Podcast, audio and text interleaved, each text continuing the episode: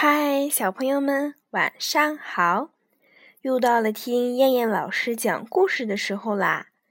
今天我们要听守塔人奥列的故事。从前有一个叫做奥列的老人，他读过很多书，知道很多事情，而且年轻的时候还周游过世界呢。所以，无论你提出什么问题，他都能给你十分满意的答复。现在，他在城里找到一份很适合他做的工作，那就是为教堂的塔楼做守卫。一天，一个小女孩带着她的疑问爬上了高高的塔楼，来找奥利。小女孩先向老人致敬。然后对奥列提出了自己的问题：人为什么要做好事呢？奥列对他说：“那么你能告诉我，你在做了好事以后有没有得到应有的感谢呢？”小女孩说：“我家邻居有一只很可爱的小花狗，主人非常喜欢它。”可是有一天，小花狗不见了。第二天，我到外婆家去玩，在花园外看到那只小花狗，我把小花狗还给了他们。可是他们只是笑了笑，没有向我表示感谢。奥莲说：“不，他们在心里已经向你表示了感谢。”只要有人做了一件好事，天上就会增加一颗星星。